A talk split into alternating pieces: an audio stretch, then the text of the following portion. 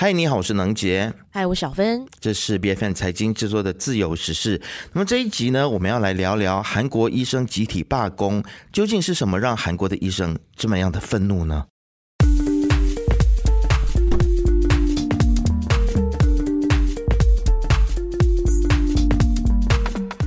其实，在韩国，人力医疗短缺的现象呢，已经不是什么新闻了。那政府官员就预测哦，如果再不增加配额的话呢，到二零三五年，全国医生的数量将比需求的少将近一万人。于是呢，在二月初，尹锡悦政府就宣布了一项增加全国医学院招生名额百分之六十五的计划。这项美意应该是值得鼓励的呀。但是在韩国，竟然有数千名的实习和住院医师集。体丢出了辞职信，还有罢工。首尔的五大医院都纷纷的无限期延后，甚至是取消了手术，引发医生的职业伦理争议。那么，其实现在在首尔呢，主要的这个医院都纷纷取消，还有延后许多本来已经预约好的手术。那社群网站呢，现在都可以看到有很多，包括像是患者啦，或者是家属，他们又愤怒又沮丧的贴文。在韩国呢，全国手术量被迫减半哦，主要的原因就是因为住院医师的这个罢工浪潮呢，持续不断的扩大当中，导致主要的医疗人力不足。那韩国的政府呢？还第一次发布了。所谓的国家严重医疗危机等级这样子的一个警报啊，那其实实习医生呢，他可以算得上是韩国医疗的主力，他占整个医护比例的大概是百分之三十到四十，而他们是这场罢工运动的主要的策谋者。尽管呢，韩国政府下达了复工令，但是呢，他们就当做是耳边风啊，有高达六千人，他们是拒绝复工的，甚至呢，要把全国医生的这个抗争游行呢提前到三月三号，似乎是没有。有出现任何想要退缩或者是取消罢工的这样的迹象。那所有有关注这个韩国新闻的朋友都知道，这已经不是韩国政府第一次提出这一项计划了。从二零零六年开始呢，医学生的名额只维持在三千零五十八人。那历届政府呢，就很多次的努力，想要推动扩招计划。比如说在二零二零年呢，当时的文在寅政府呢，就曾提议说，十年内要增收多四千位的医学生。那当时的医生们呢，又进行了长达一个多月的罢工。加上当时的公众舆论呢，对医生是有利的，是因为受到是个新冠病毒疫情嘛，医生们呢都受到了很高的一个赞誉哦。于是呢，这个计划只好被搁置了。但是这一次，尹锡悦政府的态度可以说是比较强硬哦。整个医疗改革的提议呢，也获得更多韩国民意的支持，因为民众。都厌倦了在医院漫长的等候时间，于是为了让医生们乖乖听话，政府甚至放话说不会在必要的改革上让步，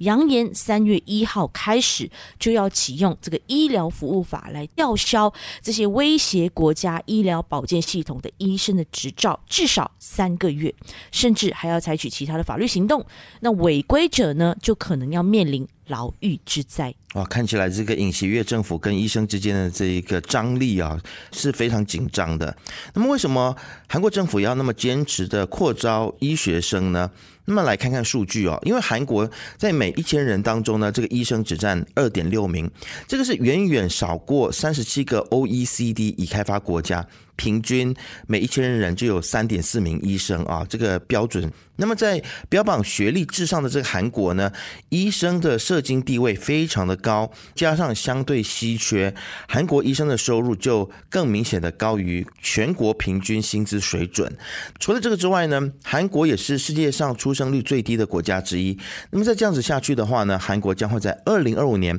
步入所谓的超高龄社会。那么全国呢有五分之一。呃，六十五岁以上的人口比例啊，那么到二零五零年呢，这个比例呢可能会达到百分之四十四。那如果当局再不改变目前的这个医学院招生的政策，二零三五年的时候呢，韩国就会出现一万五千名医生的严重缺口，那么这个就会大大的影响韩国的整体的医疗品质啦。于是，为了未雨绸缪，韩国当局就宣布，二零二五学年呢，医学院招收的这个学生的名额要大幅的增加百分之六十五，也就是每一年都要增加多两千人的这个学生的名额，这也创下了韩国医疗培训系统多年来最大幅度的一个调整哦。韩国医学协会就站出来了，他们就认为说，这个举动将导致整个健保系统的崩坏，也会降低。教学品质，因为韩国医疗短缺的问题，根本上其实不是医生总量的不足，而是科室和城乡的分配不均匀，还有劣等的这个劳动条件、高诉讼的风险等等哦。因此，单纯的来增加医生的人数呢，没有办法解决整个医疗系统的这个根本上的问题。那么再来，韩国国民的这个健康保险的财政激励措施也是不当的，也让很多韩国的儿科、妇科还有这个心脏内科等等这些关键领域的专科医生是重缺的。二零二三年有大量初级的医生呢，都纷纷去申请心理健康啦、眼科，甚至是整形外科的专业哦。于是呢，就让心脏外科等等其他重要的领域出现了巨大的一个缺口。更让让人傻眼的就是，有享誉世界高品质全民健保的韩国。竟然还发生过偏乡医院因为找不到儿科医生哦，而暂停了好几个月的医科治疗的潜力。哇，真的是蛮扯的，蛮难想象的啊。那么这一次呢，主导了罢工的韩国实习住院医生协会呢，他们就在他们的声明当中就表示说，韩国政府应该要解决医疗服务工资低，还有滥诉等等基本的问题啊。那么希望呢，政府会采取措施，在发生无无法控制的医疗事故的时候呢，能够建立起法律的安全网，减轻法律负担，并且主张政府用现有的资源来提升过低的医疗费用。那么与此同时呢，参与抗议的这些医师们，他们也表示说，真正的问题啊，其实是出在于廉价的薪资和工作条件，而不是医师的人数啊。有住院的医生呢，像《华尔街日报》就透露说。他读了六年的医学院，他在服役一年半期间呢，担任工位医师，之后实习了一年才当上住院医师。那么现在每周值班呢是八十个小时，换算下来呢，时薪大约只有三十五块马币啊。增加名额根本就是治标不治本，只会助长已经很差的这个医生轮班条件，以更低的成本来聘用更多的医生，而不会提高个别的薪资或者是改善工作条件。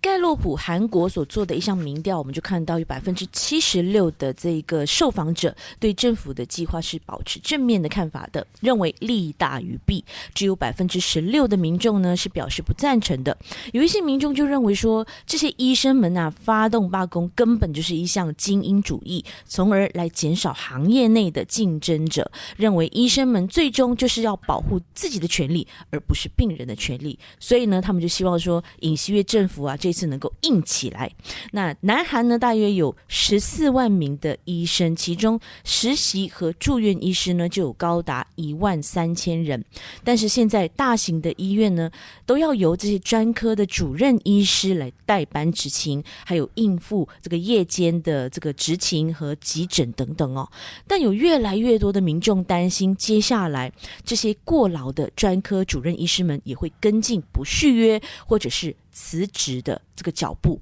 那截至二十六日为止呢，已经有超过一万名住院医生申请辞职了。虽然各家的医院在政府的命令之下是不受理任何的辞职信的，但其中有超过九千位的实习和住院医师还是坚持罢工，离开他们的工作岗位。那么，为了要降低这次罢工的影响呢，韩国政府他们就开设了所谓的中央灾难安全对策本部。那他们就临时开放了所有医疗机构的非面对面的诊疗，也就是线上看诊啊，让这个患者呢。即使留在小型医院，也能够接受其他大型医院的医师的这些诊治。韩国的国务总理就表示呢，公立医院将会延长工时，那么周末假日呢也会开放，希望能够减轻医疗系统的压力。然而，韩国将近三分之二的医师呢，集体缺勤的这一场抗议行动，其实就造成很多的医院不得不拒收病患，或者是取消手术，或者是进一步的加深扰乱医疗系统的隐忧哦。那么，当局还是收到了一百四十九件患者的受害通报，包括了大田市一位心脏骤停的八十多岁的患者呢，因为遭到七家医院互踢皮球哦，所以非常令人惋惜的就是他没有及时能够得到医治，最终是宣告身亡。其实我们看到说，韩国的医生收入是相当高的，是其他专业人员平均薪资的四倍。问题是，很多医生并不走生命护理专科，反而都是往比较高人气的整形外科产业去发展哦。因为美容专业呢，不仅培训的费用相对低，而且病患也更多，需求量也更多嘛。尤其是因为这个 K-pop 的影响哦，这个韩国流行产业的这个美容标准，让韩国拥有价值。四十亿美元的整形外科产业，就一位了解这个韩国医疗产业的人士还说，即便没有受过任何皮肤科专业训练的医生呢，也开设皮肤护理医院来捞钱。再说，生命护理相关的专业不太有利可图，还可能会让人精疲力尽啊。所以有百分之九十八的住院医师每一周的工作时间就要超过八十小时，而且呢，薪水还这么低，谁要干啊？那么另外呢，每年大约有七百五十名的医生因为这个医疗纠纷呢，就受到了刑事指控。那么其实，在韩国的医疗纠纷的数字呢，是比日本高出了十四点七倍，比英国高出了五百八十点六倍。你可以想象吗？甚至比德国高出了二十六点六倍啊！一项二零一九年的研究就发现呢，三分之一的医生在过去的三年当中呢，经历过医疗纠纷。那尤其是发生在关键的医疗领域，比如说是急诊医学、心胸外科、妇科、儿科等等啊。而韩国的乡村则缺乏医疗基础设施，病人会不远千里的前往大城市，比如说像是首尔这样的大城市的大型医学中心来看病。因此，偏乡医疗的发展呢，一直都未见起色。那很多的韩国医师是不愿意到乡区去服务的。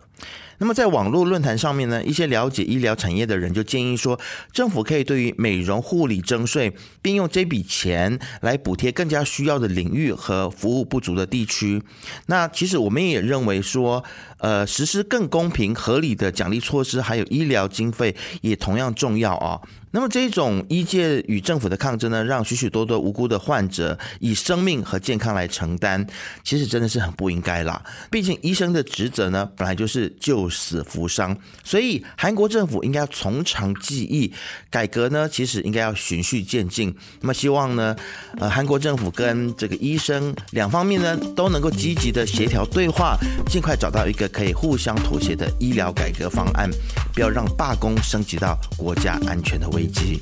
自由时事是 B F M 财经制作的节目，你可以在财经的网站 c a i j i n 点 m y b f m 的网站和手机应用程式以及各大的播客平台来收听我们的节目。自由时事，自由聊时事，让你做出正确决策。